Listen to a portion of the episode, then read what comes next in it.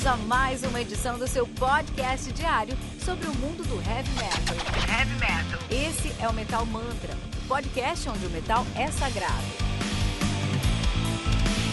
Apresentação: Kilton Fernandes.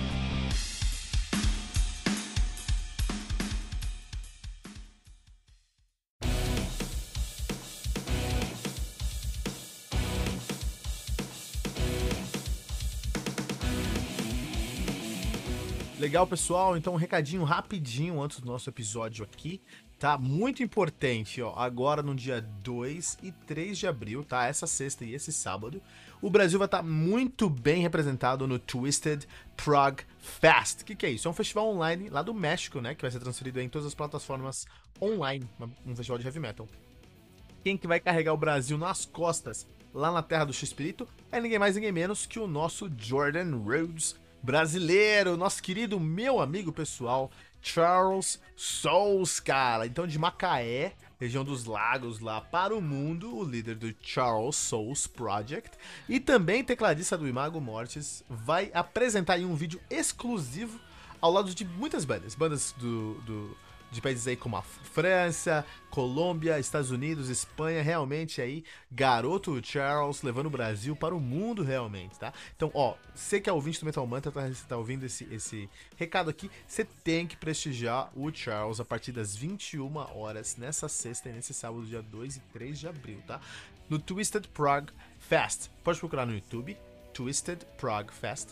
No Instagram, no Facebook, você vai encontrar lá Twisted Prague Fest essa sexta e esse sábado, partir das 21 horas, o Charles, grande amigo nosso, vai representar o Brasil tocando com diversas bandas, tá bom? E agora a gente vai pro nosso episódio de hoje.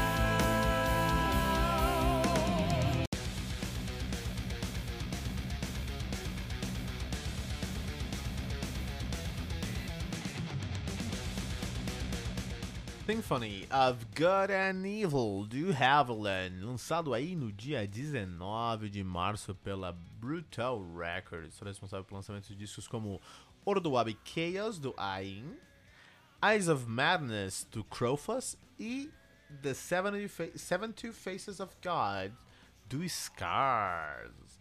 Symphony of Good and Evil, que conta aí com 12 músicas atualizando 53 minutos de play. O Haviland, que é uma banda que eu guardo no meu coração.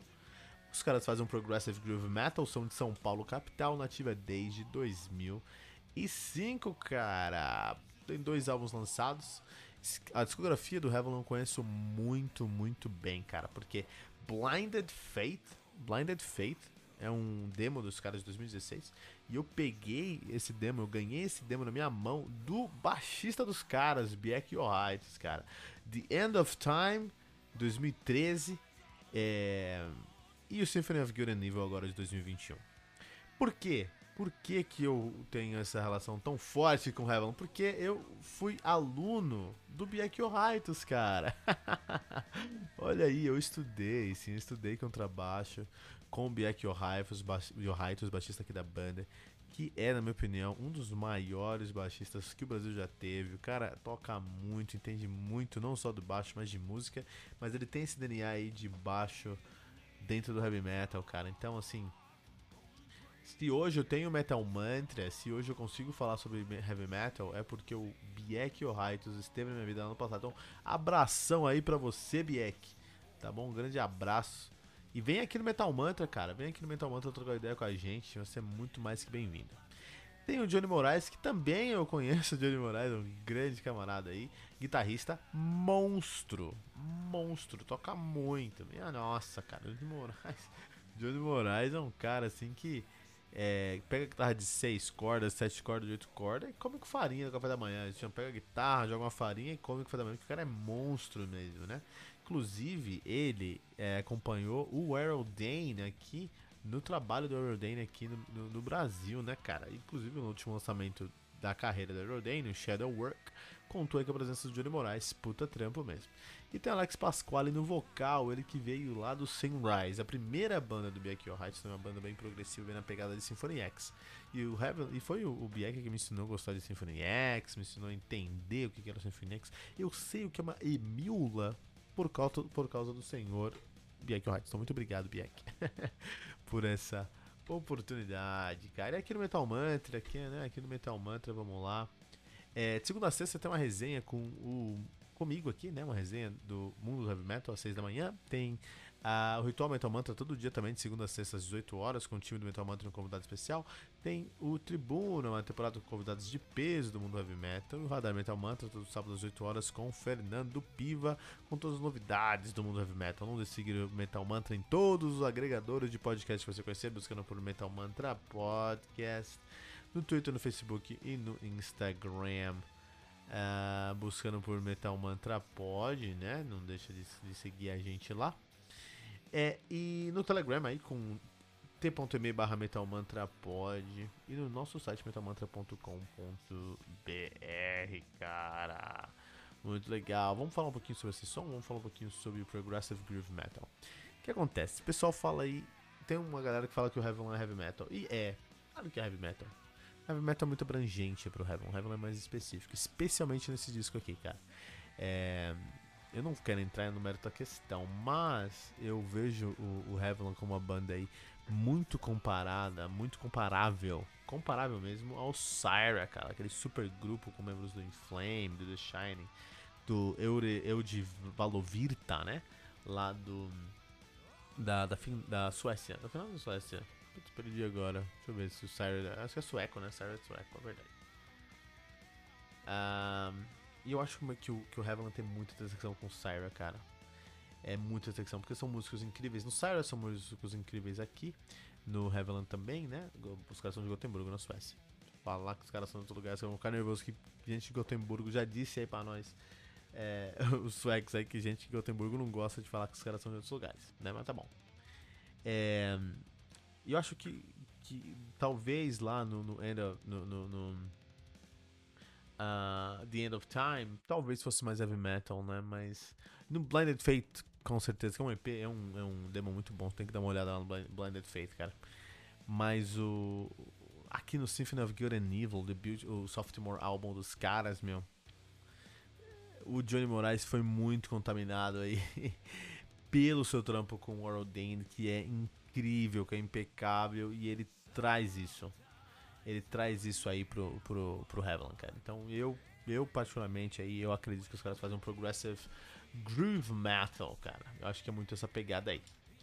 Uh, vamos trazer três bandas nessa pegada aí pro, do, do Brasil pra gente dar uma olhada. Não, falo, são, não é só uma banda que faz exatamente progressive groove metal, que é um estilo muito específico do Heaven, mas são bandas aí que tem um, um, um carinho a mais, assim, mais complexidade no som e ainda assim traz um trabalho muito bom. Insanity, do Abysmer. Olha aí, lançado no dia 10 de agosto de 2017, de maneira independente, conta com 7 músicas, totalizando 32 minutos de play. O Abysmer, que é uma banda de heavy metal de São Paulo, nativa desde 2014, só tem esse disco aqui lançado, que é o Insanity. Mas você pode escutar sem medo, você vai curtir esse som, você vai achar aí um som muito bem, muito esmeirado, muito bem trabalhado, bem na pegada do Heaven mesmo, você vai gostar. Também quero recomendar o Darken, do Rigel, do Rigel, né? É o nome de uma estrela, então é Rigel Rigel, mas é Rigel. Lançado no dia 23 de abril de 2018, de maneira independente, o álbum conta aí com 11 músicas, totalizando 47 minutos de play. O Rigel, que é uma banda de melodic heavy metal, os caras são de Santos, são lá da Baixada, né? É, nasceu desde 2004, cara. É uma banda que tá na pegada há muito tempo aí. É uma banda grandiosa. Inclusive o nome da do banda é Rigo, que é uma estrela enorme também, né? Tem isso sempre em mente. E tô recomendando o álbum mais recente dos caras, que é o Dark, né? Os caras já tem. Dark já tem quatro álbuns lançados aí, né? É muito bom, muito bom. E quero recomendar também o Primator, que é uma banda. Que, o Evolution do Primator, lançado no dia lançado em maio de 2015 na Independência, conta aí com 10 músicas atualizando 48 minutos de play. O Premature é uma banda de heavy metal, sim, aqui é mais cru mesmo, mas pra heavy metal, os caras são de São Paulo, capital, nativo desde 2009, seu debut e o único álbum até agora é o Involution de 2015. Olha aí, cara, muito legal, né? Muito legal. Muito legal mesmo. Então o que acontece? Vamos falar agora de Heaviland, né?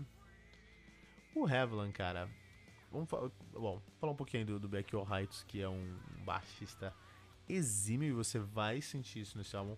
Fazia muito tempo que eu não escutava nada do Beck, porque o Beck toca basicamente no Heavenly. E ele. Os projetos paralelos deles aí são projetos que envolvem educação, envolvem trabalho com projetos sociais, assim, né? Então não tem tanta essa, essa pegada de estar em 200 bandas como o, a maioria dos músicos do, do, do, nível dele. Ele poderia estar em 200 bandas, ele deveria estar em 200 bandas, mas não, ele está no Heaven, né? Então a última gravação que eu tinha escutado dele era o The End of Time, de 2013, cara. E eu achei incrível. Mas faz muito tempo isso, né? 2013, né, cara? E aí eu peguei o Symphony of Good and Evil, cara. E eu, e eu redescobri por que, que eu estudei com ele, cara. Ele é um monstro, cara. O é que é um monstro, cara? Se você tá falando sobre o Heaven, você tá falando sobre esse disco, quer falar sobre isso, você tem que falar sobre esse baixista, cara. Tem que falar sobre o Heaven, cara. Eu lembro desse disco especificamente aqui, porque esse disco, ele começou a ser escrito lá para o meados de 2006 mesmo. Né, eu lembro do Bieck chegar e falar, ó, oh, essa aqui é uma música que eu escrevi, Symphony of Good and Evil, que no disco aqui foi dividido em algumas músicas, né? É, foi dividido em quatro músicas, né? Que é o finalzinho lá. Mas o. Um, um, é, é, é, eu lembro de, de, pegar esse disco aqui, de pegar essa partitura na minha mão e ver coisas insanas, assim, sabe? Foi o Bieck que escreveu, cara. E, pô, lógico que o Johnny ajudou pra caramba. Johnny é um. nem vou falar sobre o que é o Johnny como música, é incrível também. Tô falando que, puta, cara, eu tava com saudade de pegar um baixo, um, um, um, disco que tem um baixista que não tem medo de ser baixista. Um baixista que dá tapping, um baixista que, que faz, faz de 4 dedos, 5 dedos, 6 dedos muito rápido. Um baixista que não tem medo de colocar o, o baixo lá em cima. Um baixista não tem medo de colar com a guitarra em tudo e ainda assim aparecer. E eu acho isso impressionante. Então, assim, eu tava precisando, cara. Eu tava precisando de um, de baixista que me de um disco que me relembrasse por que, que eu toco baixo, por que, que eu estou baixo, né? É, então, Biak, antes de qualquer coisa, muito obrigado, muito obrigado por isso. O Johnny Moraes, ele é um guitarrista que além de ser muito técnico, de ser muito competente, de ser muito exigente, é um cara muito exigente também, é um guitarrista que é, ele teve uma oportunidade imensa aí de excursionar o mundo com o, o, o Warrell Dane, né? O vocalista lendário do Nevermore faleceu alguns anos atrás. Inclusive, quando ele faleceu, o Johnny Moraes estava terminando o trabalho do Shadowwork com ele, então eles dois têm uma, uma, uma, ligação muito próxima aí, né? E se você está acostumado com o trabalho do Dane, está acostumado com o trabalho do, do Nevermore, mas especialmente do Dane aí, com Shadowwork e coisas assim, você vai, ver, você vai lembrar que o Johnny Moraes é um cara aí que tem. que basicamente compôs o disco, né? E ele desenvolveu uma linguagem, um diálogo, desenvolveu ali uma sensibilidade para aquele som, um, um, DNA. Ele desenvolveu o DNA dele ali com o Aerodane, né? E é a grande diferença que eu sinto aí do Symphony of Good and Evil para o The End of Time. Eu sinto que aí o Johnny Moraes traz esse DNA para o Symphony of Good and Evil, traz esse DNA para o Heaven. E eu acho isso impressionante, eu acho isso muito bom, cara. Então, quando eu, enquanto eu vou escutando esse disco e escutei em vários momentos, é muito legal porque você vai passar em lugares diferentes. Vai passar em lugares mais, mais fortes, vai passar em lugares mais, mais delicados, em lugares mais sensíveis, em lugares mais agressivos, em lugares mais assustadores. Horas você vai estar flertando com Doom do Candlemass, horas você vai estar flertando com Symphony X pra caramba, horas você vai estar flertando com Camelot, e eu comparo, comparo horas você vai estar flertando com o Nevermore, muitos momentos você vai estar flertando com o Nevermore aqui. É, e eu compara, compararia assim o Revlon ao Symphony X brasileiro. Fácil, fácil, fácil, fácil, fácil. É, é uma pena, cara. É uma pena que o Metander brasileiro não consegue, não consegue abandonar aquelas bandas de sempre. Que eu nem vou falar porque não merece, cara. Sabe? E dar moral pra esses caras. Quando deveria estar tá dando moral pro Revlon, cara. Toda vez, você que tá ouvindo Metal Mantra, toda vez que você ficar tentado e falar, puta, mas esse disco dessa banda começa com A, é muito bom. Para ali e vai escutar Heaven. Isso aqui é muito bom, cara, sabe?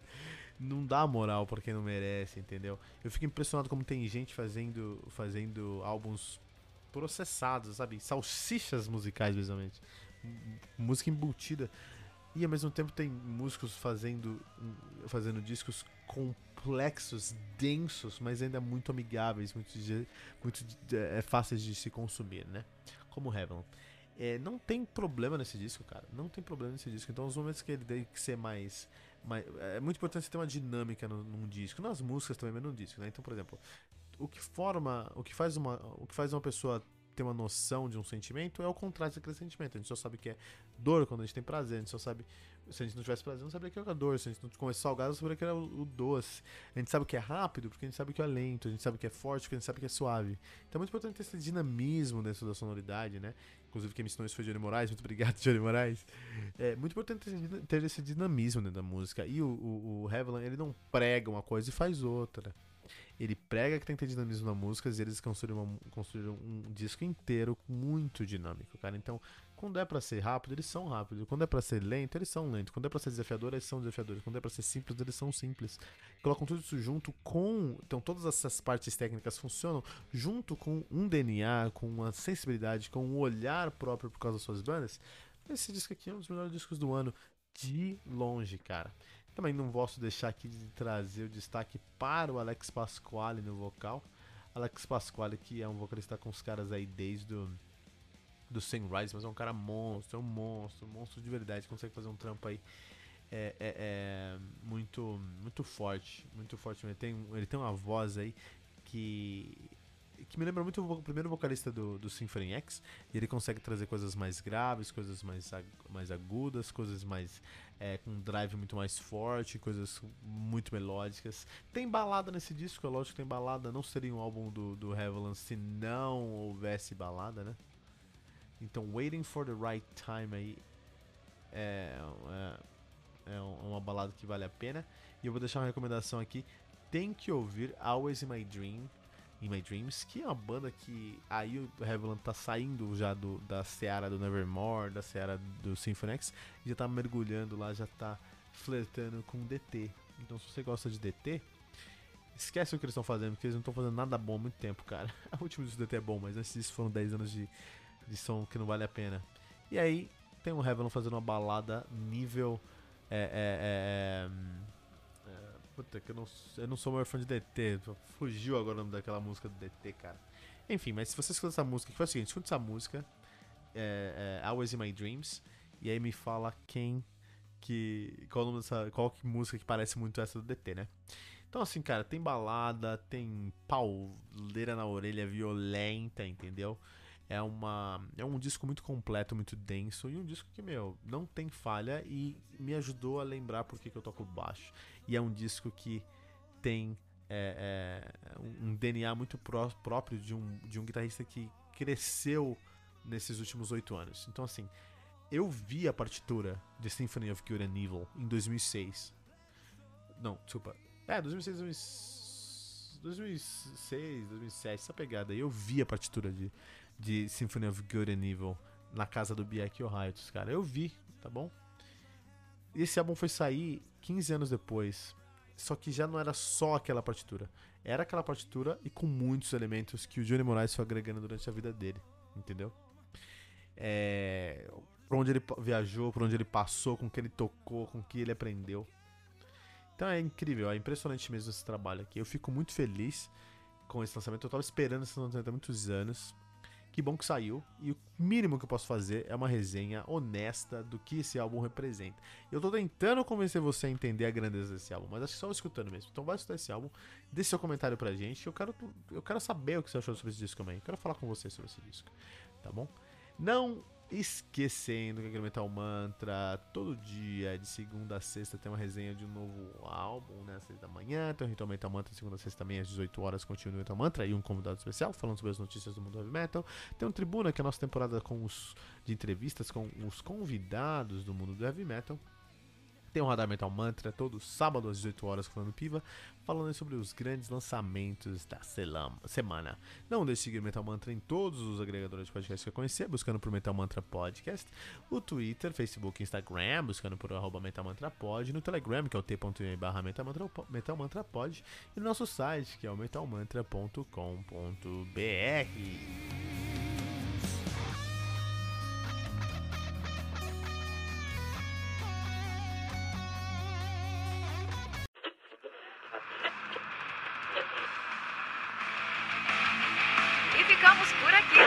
mais uma edição do seu podcast diário sobre o mundo do heavy metal. Esse é o Metal Mantra, o podcast onde o metal é sagrado. Não esqueça de deixar seu comentário no nosso site metalmantra.com.br.